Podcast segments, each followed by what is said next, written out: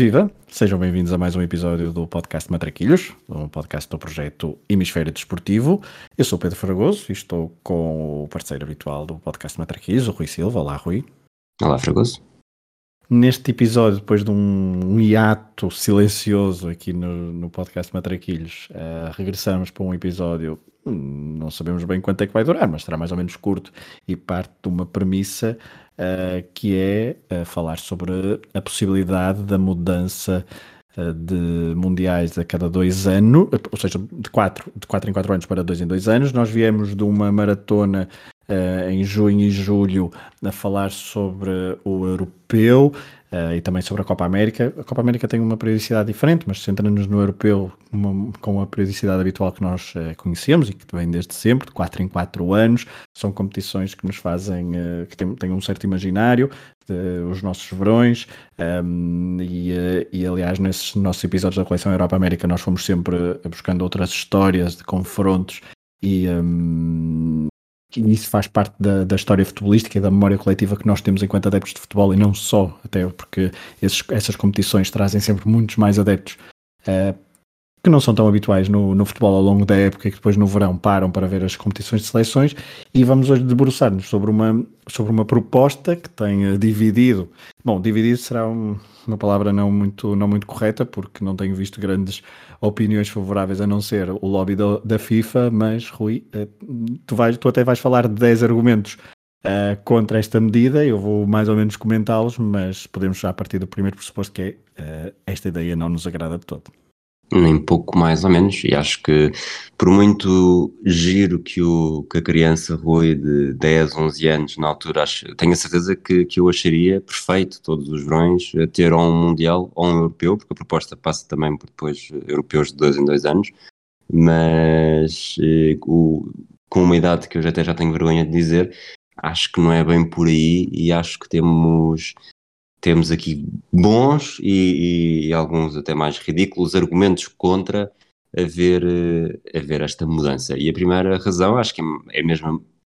principal, que é perder um bocadinho a mística e banalizar uma prova que, parecendo que não, já tem, está a caminho da, do seu centenário, portanto já temos candidaturas para o seu centenário, uma delas até uh, portuguesa, e haver de dois em dois anos iria alterar um conjunto de, de coisas, que depois também vou falar especificamente de algumas mais à frente, mas eu acho que esta mística do de 4 em 4, uh, por muito que um dos argumentos seja que também há os grandes slams do ténis todos os anos e os majors do golfe todos os anos e, e Liga dos Campeões todos os anos e não é por isso que a prova perde interesse, certo? Mas se me dissessem que agora ia haver Jogos Olímpicos todos os anos, uh, também era contra, ou de dois em dois anos também seria contra. Eu acho que há provas que, em que esta periodicidade é uma das suas maiores mais-valias. Os Jogos Olímpicos, claramente, e o, os Mundiais Europeus, para mim também. Portanto, o 4 em 4, obviamente que, que nos verões ímpares, ou pelo menos até este ano, os verões ímpares são sempre um bocadinho mais descascados, mas eu acho que isso também faz parte. É, faz parte claramente um dos argumentos, eh, não sei se depois vais pegar por aí num, num, num dos pontos ao longo do, dos próximos minutos, um dos pontos que a, que a FIFA vê tem a ver com, obviamente com, com o negócio, com mais publicidade e com mais receitas, eu acho que isto poderia ter o efeito contrário, que era retirar um, é, portanto, diminuir o, inter, diminuir o interesse, aumentar, ou, ou, então, se quiserem, aumentar o desinteresse uh, neste, neste tipo de competições, porque deixam de ser tão raras uh, e isso poderia gerar uh, menos receitas uh, num médio prazo, acredito eu mas uh, é um dos pontos. O futebol está. É uma, uma coisa engraçada que é o, os jogadores depois nunca são ouvidos. Isto para os jogadores eu não sei como é que seria passar varões uh, sempre, ainda por cima, porque também há o aumento das seleções, aumento do número de seleções nestes, nestes torneios. Já, já assistimos no, no europeu, no Mundial a partir de 2026, quer mude, quer não mude a periodicidade, já vamos ter 48 equipas. Uh, portanto, o número de jogadores de, de elite a estar presentes neste tipo de competições seria seria, ainda maior e um, os jogadores também precisam de, de descanso, mas uh, os jogadores são, ultimamente, mercadoria neste futebol mercantilizado. Rui, próximo ponto. Tu acabaste por uh, puxar-me pelo ponto 6 e pelo ponto 7, portanto vou dar aqui este salto.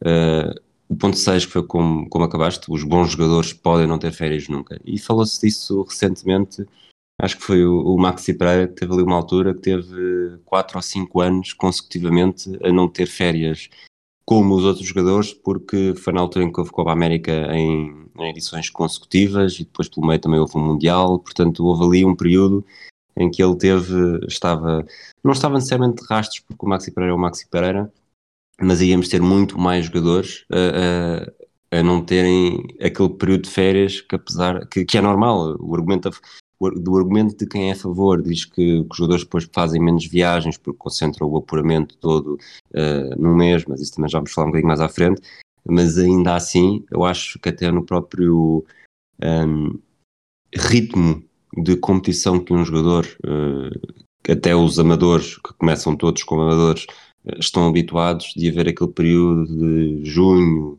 uh, e depois julho pode ser maior ou menor dependendo da equipa em questão. Haver sempre competição em junho, se for um bom jogador de uma boa seleção, uh, portanto aqui temos a falar sobretudo de, de europeus e de sul-americanos, se bem que a Copa América já era uma salganhada que, que eles provavelmente se fizerem dois em dois anos já ninguém nota a diferença, Uh, em relação mesmo à, à, história da Copa América, que já foi de 4, já foi 8, já teve um intervalo de 8, já teve um intervalo de, um, intervalo de um ano quando foi a, a Copa Centenário, e é, e é, isto, bons jogadores podem não ter férias nunca e entronca depois do, do mais provas, uh, também é um potencial de lesões uh, maior, independentemente de reduzirem as viagens. Portanto, estes são, são os pontos 5 e 6. O sétimo, que tu disseste de diminuir a receita a médio prazo, eu por acaso acho que não, acho que não concordo necessariamente com isso, porque iria haver sempre, repara, um, e o ponto é subjugar o desporto aos interesses financeiros.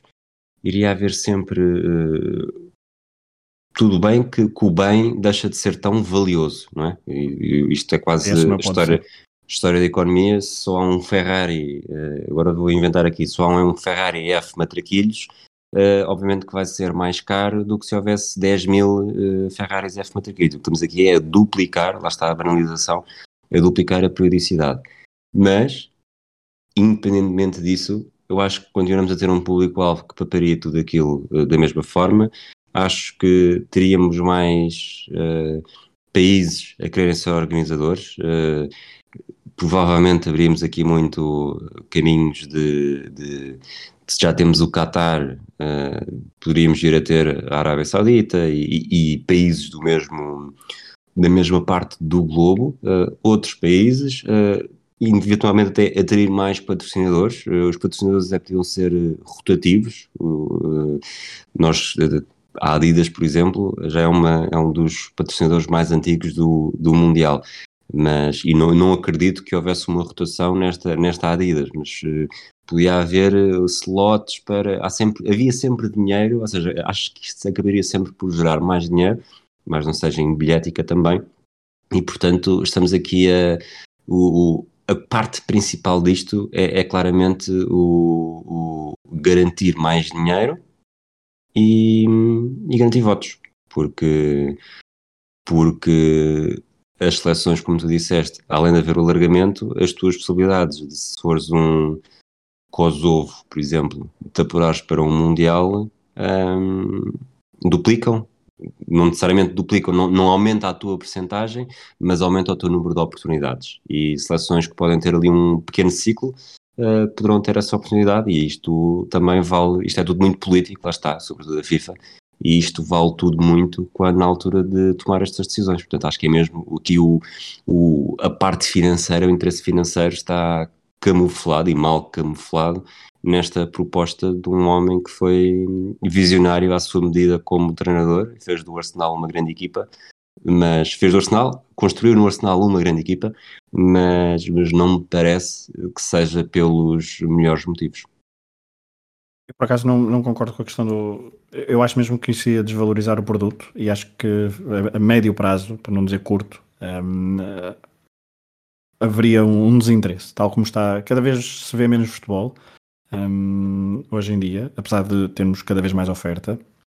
E aliás, uh, percebe-se isso com o movimento da Superliga Europeia, uh, em que os clubes, uh, mesmo tendo a Liga dos Campeões e a Liga dos Campeões ser um, um, um reduto fácil para, para os grandes clubes acederem, porque as grandes, as grandes ligas têm 3 a 4 um, lugares garantidos diretamente, mesmo não sendo campeões, isto se compararmos com o início, com o final dos anos 80, que, para irmos ao período da transição da, da, Taça dos Campeões para, para a Liga dos Campeões, e, um, e a verdade é que chegamos a 2021 e tivemos uh, uh, o pináculo de vontade em assumir a, a Superliga Europeia, esbarrou na com também a altura da pandemia também foi foi um mal, acharam que era um bom timing, mas foi um mau timing, um, esbarraram na opinião pública, e, mas a vontade inicial para passar para, para, a Superliga tem a ver com a falta de receitas, e os clubes, mesmo estando num, num, a jogar imenso, a ter acesso maior, às maiores competições europeias de clubes, estão com muitas dificuldades, e isso depois também poderia gerar, acho eu, o mesmo, o mesmo caminho na, a nível do futebol de seleções, porque iria banalizar um, um torneio tal como neste momento a Liga dos Campeões está de certa forma banalizada, porque só, só os grandes é que chegam lá, e nós vimos há poucos dias o Sheriff Tiraspol a fazer um, um brilharete, uh, mas uh, será uma coisa assim mesmo um outlier, porque à partida depois nos oitavos, quartos e meias finais estarão os do costume, os mais ricos, e isso, e mesmo assim eles querem um reduto só para eles, uh, portanto eu acho que também seria prejudicial depois a nível de seleções essa banalização e poderiam correr o risco, lá está, porque tu, como tu dizias, o produto deixa de ser tão requisitado e tão, tão menos raro. Exato. Vou entrar aqui para uma pergunta que nos poderia guiar um episódio inteiro. Mas tu achas que os clubes, falando da Superliga Europeia, falaste em, em menos receitas, claramente era uma medida para procurar mais receitas, mas os clubes estão a precisar dessas receitas ou entraram por um caminho já há alguns anos uh, demasiado perigoso e agora estão a encontrar uma, um pense rápido para corrigir os erros do passado?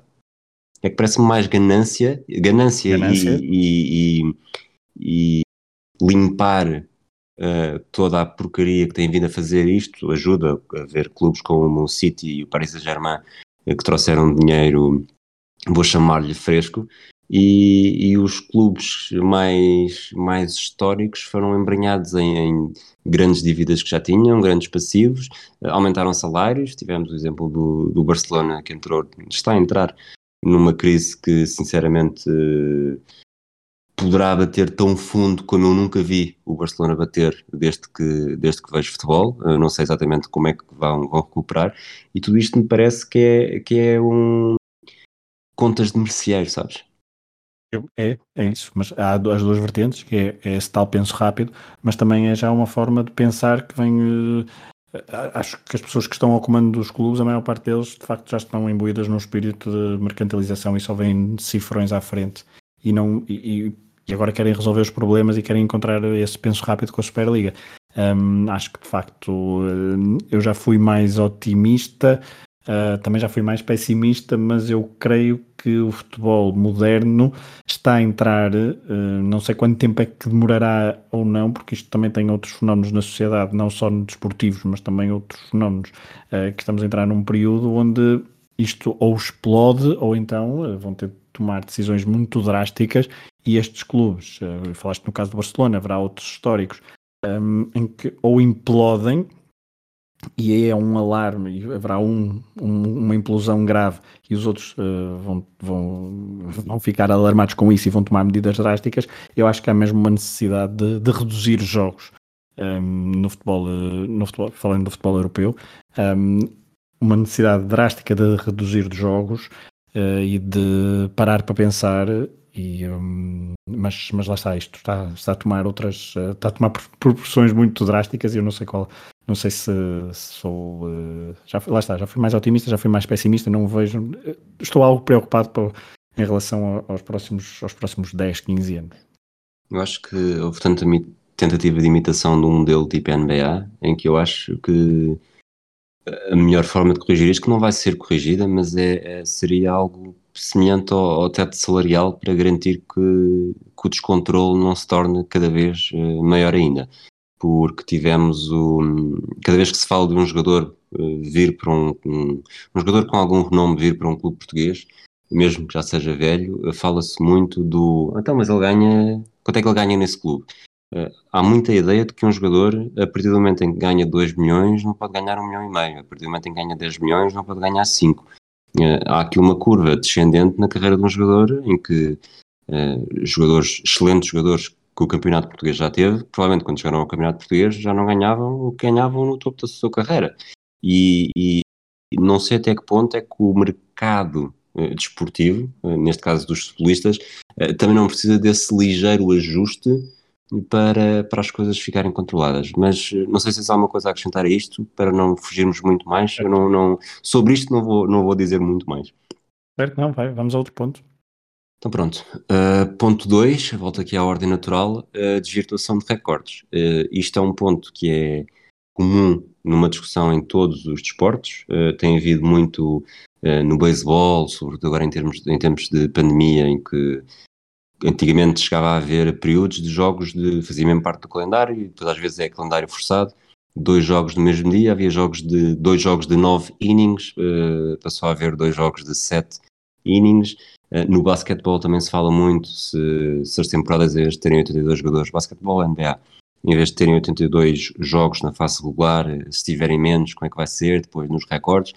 É uma discussão eh, que é, tem este denominador comum, onde quer que haja mudança de formato, vamos ter esta conversa, e é uma conversa que já existe uh, com o alargamento a 48, por exemplo, vamos ter quase certeza estreantes e vamos ter recordes de equipas que estão há 30 anos sem falhar um apuramento, e Portugal beneficiou uh, disso a partir de 96 também, mas, mas acho que a nível de jogador com mais jogos, jogador com mais golos, uh, todo este de passar de 4 para 2, jogador com mais edições, passar de 4 para 2, vamos ter um grande corte com o passado que vai promover o esquecimento do passado, que é uma coisa que nós aqui tentamos uh, evitar sempre, mas que, que, daqui a 50 anos provavelmente uh, feitos como eventualmente até feitos como o do Justo Fontaine, os 13 golos poderão tornar-se facilmente alcançáveis se tivermos um Brasil-Tahiti no, numa, num grupo de, de três, nas tais, nas tais, nos 16 grupos de três, acho que é essa, acho que é essa uh, o formato de 48, em que haja um 8 a 0 e um jogador marque 6 gols e depois possa ir lançado também porque tem mais jogos do que teve o Justo Fontaine para chegar aos 13 gols. Este é só um exemplo primeiro que me chegou à cabeça, mas, mas lá está, depois com mundiais de dois em dois jogos, uh, de dois em dois anos, desculpa, temos aqui um período que abre para para recordes como o do Miroslav Klose uh, serem batidos muito mais facilmente porque um jogador uh, tem, tem mais oportunidades. E eventualmente, se houvesse mundiais de dois em dois anos, uh, teríamos grandes jogadores na história que nunca tiveram um mundial, teriam tido um mundial. Concordo, subscrevo tudo o que tu disseste e acrescento um ponto, não sei se é um dos teus, dos teus pontos, mas um, darem-me todos os verões uh, competições destas, iria baralhar-me a minha forma de, de, recuperar memórias, recuperar histórias uh, extra-futebol. Uh, porque um, eu e muitos dos nossos ouvintes, para não dizer a, a grande maioria ou quase todos, um, o meu percurso de vida, o que vou fazendo, vou estar sempre paralelo com aquelas competições. Olha, no verão de 2006 foi, aconteceu isto porque foi o Mundial da Alemanha. Uh, no, no verão de, no ano de 2012 sabia perfeitamente onde é que estava a trabalhar porque houve aquela competição. E isto vai é tal banalização e portanto um, e essa, essa tal banalização dos recordes também vai ser a banalização da minha vida e, um, e de dificultar a minha a situar-me no tempo em relação ao, ao, percurso pessoal, profissional, seja o que for, em paralelo com as grandes competições. E, curiosamente, como o meu terceiro ponto era a banalização da vida de Pedro Fragoso. Qual é o teu terceiro ponto? Diz lá. A condiciones dos campeonatos nacionais. Eu okay. acho que, que... que. também não deixa de ser uma banalização da minha vida. Sim, eu acho que se os campeonatos nacionais são sempre condicionados com as paragens para seleções e eu consigo ver aqui uh, algum mérito na ideia teórica de juntar a qualificação toda no mesmo período, que seria mais ou menos pelo que eu percebi no período de outubro. Mas então tínhamos uh, um Mundial Europeu a acabar no início de julho, meados de julho.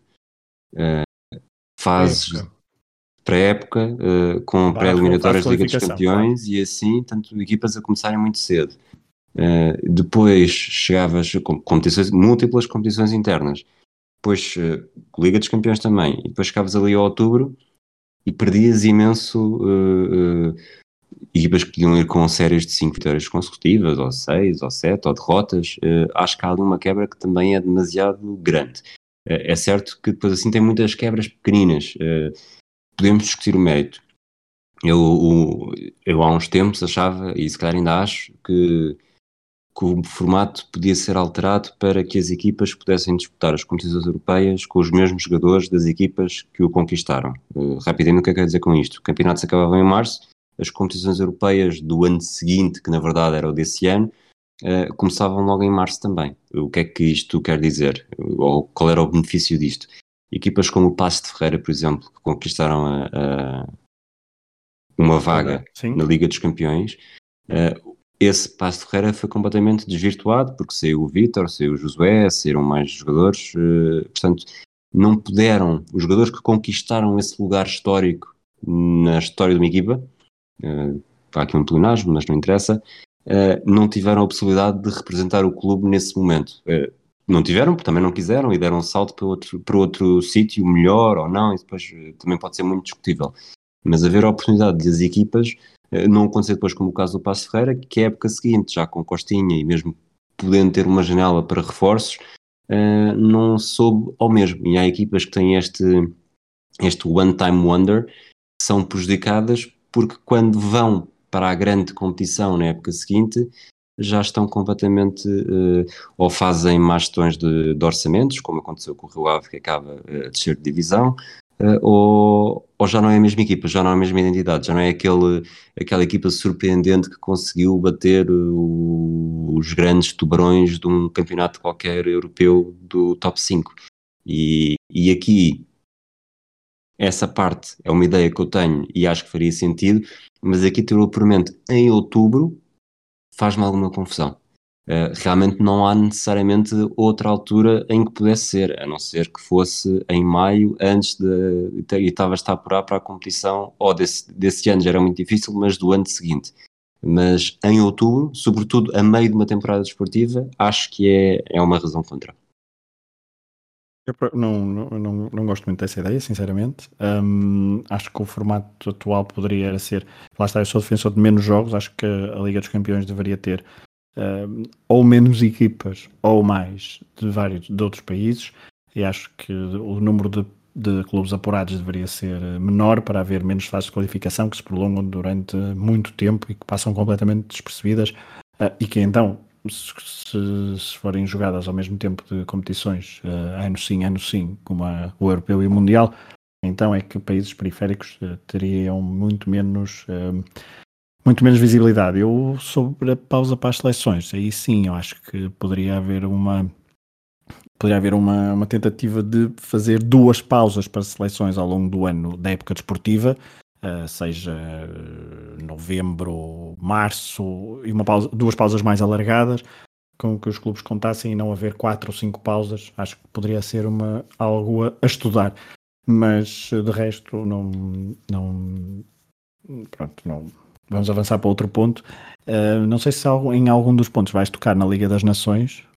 Não, não. Mas uh, se quiseres única... falar sobre isso, deixa, deixa-me falar do meu ponto 4, okay. porque na verdade é o, é o seguimento deste ponto 3. Okay. Uh, o apuramento ser todo muito seguido, uh, demasiado seguido até, não é? Porque é mesmo, é como se fosse uma pequena competição, faz-me alguma confusão no sentido em que se uma equipa por acaso tiver uma seleção como como Gales, que é, que é muito dependente de Bale, seleções que são muito dependentes de dois ou três bons jogadores, uh, correm o risco e que são, num apuramento ao longo de, de, um ano, de um ano e meio, que conseguem ter, pá, com uma ou outra lesão, mas conseguem ter, uh, contar com os seus melhores jogadores, uh, correm o risco de, se houver um pequeno azar, perdem as suas maiores referências e depois falham, apesar de, se estivermos a falar do Mundial 48, torna-se cada vez mais difícil.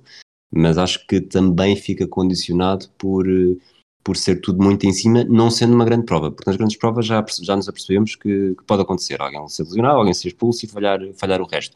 Mas aqui, eh, acho que num apuramento deve dar-se a oportunidade para que, para que as melhores equipas possam jogar com os seus melhores jogadores e não ficarem dependentes do azar, que está sempre à porta e pode haver lesões eh, longas que acaba por falhar o apuramento todo também. Mas aqui um entorce pode provocar, eh, lá está, falhas de metade do apuramento e uma seleção que até poderia ter uh, bastante hipótese numa fase final, a 100%, acaba por nem, nem sequer chegar a essa fase final. Eu, uh, há pouco ia falar da Liga das Nações, só para introduzir uma coisa, que é a UEFA manifestou-se contra esta ideia da FIFA, mas a UEFA criou a Liga das Nações. Uh, portanto, também não sei. uh, eu sou claramente contra a Liga das Nações. Não acho, acho que é mais uma competição também só para nos confundir. Um, aliás, no próximo fim de semana vai haver a, a, a Final Four de, de, mais uma Liga das Nações, ao mesmo tempo que há apuramento para o Mundial, mas eu sei que isto também vem a, a vem da pandemia, mas isto é tudo uma confusão. Mas enfim, um, próximo ponto, já falaste do quinto, do sexto e do sétimo, portanto vais para o oitavo, é isso? Vou para o oitavo, sim. Uh, isto, este é um ponto que não me afeta uh, diretamente, mas sei que afeta muitos dos nossos ouvintes, que é quem é que tem dinheiro para andar, andar a completar cadernetas da Panini uh, de fases finais todos os anos, sobretudo de, de, mundiais com 48 equipas, de dois em dois anos, não vai ser uh, propriamente barato. Portanto, eu acho que isto aqui é, é, é mau até para, para o espectador no ponto de vista do, do, do, utilizador, do seu próprio dinheiro, da sua gestão, sobretudo de quem, de quem faz cadernetas desde sempre. Eu também não sei se vais pegar por aí, mas também seria mau para futuros não roletas aqui do Matraquilhos, porque se tivermos um, um, um Rui Miguel Tovar a fazer um, um, Foi os grupos do Mundial ou do Europeu? Já não me lembro agora. Todos Foram. Foi do Mundial, salvo erro, não foi? Do, grupos do Mundial ou grupos do Europeu? Bom, foram do europeu. Foram do, do europeu. europeu. Uh, ou seja, de memória, isto agora seria ainda mais confuso para fazermos exercícios destes e fazermos perguntas e quizzes, porque baralharíamos todos, porque já não, às tantas já não saberíamos. E, e já este alargamento a 24 do europeu nos confunde um bocado, muito sinceramente. Mas porque uh, deixamos de ver tantos jogos, uh, porque não conseguimos acompanhar tudo e depois já não sabemos exatamente se aquele grupo foi do Mundial, do Europeu e quando é que a Islândia se estreou, se foi no Mundial, se foi no Europeu, mas enfim. Um, mas sim, mas os colecionadores de cromos teriam aqui uma, uma dor de cabeça.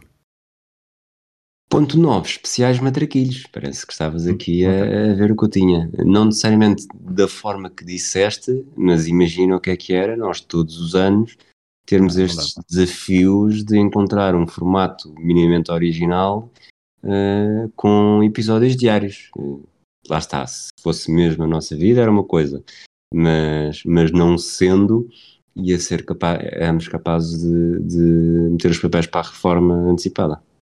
Claramente, não, não, não dava porque hum, seria, seria, seria a loucura total, uh, até porque estávamos a acabar um torneio e já estávamos a começar a pensar no próximo Uh, e, eh, e, praticamente não tínhamos tempo de descanso até para olhar para outras competições e acho que isso também é uma uh, é algo que, que não nos permite olhar para outras competições tipo uh, a Taça das Nações Africanas nós já aqui muito eurocentrados já, já olhamos pouco e, essa, essa seria, seriam totalmente irrelevantes essas, essas competições do, ao, do, com, aos olhos de um, de um europeu uh, incluindo também, digo já, a Copa América. Exatamente. Vamos para o meu último ponto? Bora. Não podemos marcar férias todos os anos a pensar em grandes competições, não é? É porque não é, não é sustentável, não é?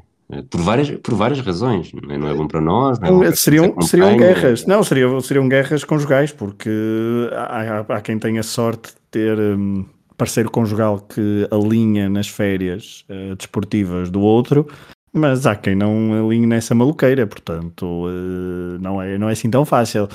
Portanto, aquela negociação de vamos, eh, não, podemos, não posso tirar férias para estou a ver o Mundial. E quem diz férias diz também, Ei, marcaram aquela festa de aniversário, aquele casamento no dia X. Não, não, temos o.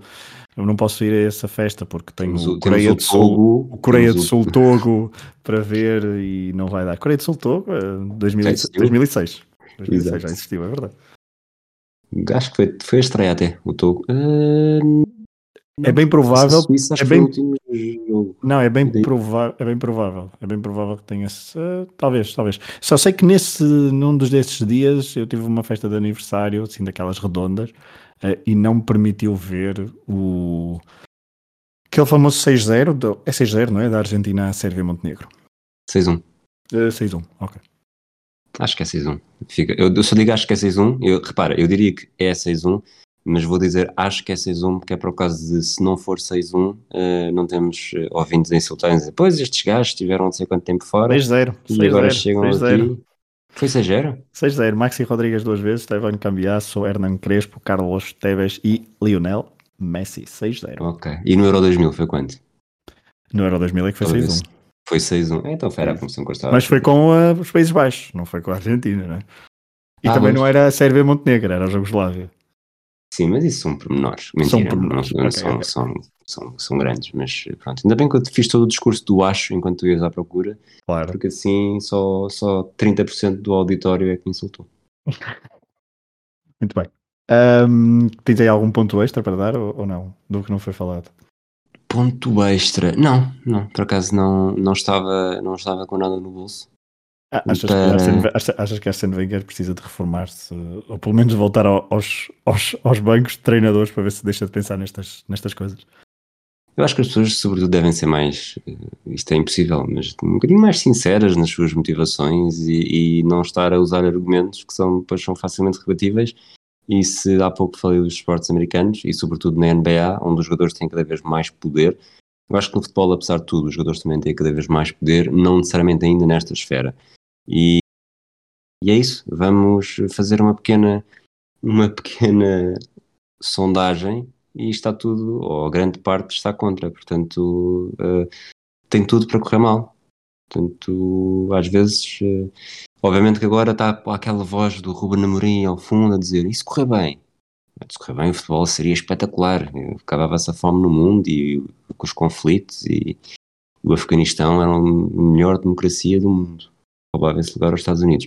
Mas eu acho que vai correr mal eh, se avançar. Acho que não vai, acho, espero que não avance.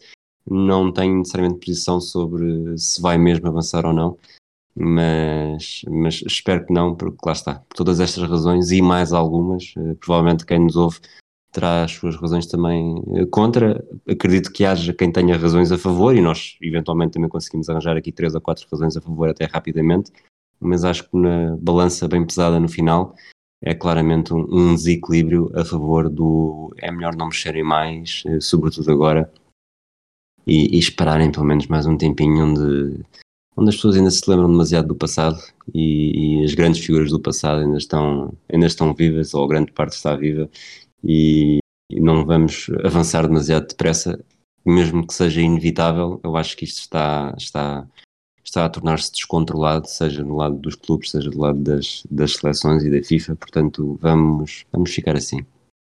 É engraçado é que aqueles que mais eh, gostam destes eh, torneios e também deste desporto, acho eu, sinto isso, são os que são mais veemente contra este, hum, este alargamento. Ah, mas, eh, enfim. A FIFA sempre isto- encontra, a FIFA e a UEFA muitas vezes também, eh, não, a UEFA aqui está inocente neste caso concreto, mas estas organizações sempre encontram motivos para nos unirmos e acho que isso poderá ser uma boa, uma boa, uma boa pedra de toque para os próximos anos. Exatamente, é isso mesmo. E assim termina eh, este episódio de, vamos chamar de regresso após um, um hiato mais prolongado do que era do que tinha sido habitual nos últimos, nos últimos meses. Nas próximas semanas, mais episódios matraquilhos, com o regresso de algumas rubricas que vocês já conhecem. Veremos o que é que os próximos meses nos trazem. Também há outras novidades. Fiquem atentos ao feed do Matraquilhos e também ao dos outros podcasts do Hemisfério Desportivo. Obrigado por terem estado desse lado. Um abraço e até à próxima. Até dezembro. Não é até dezembro.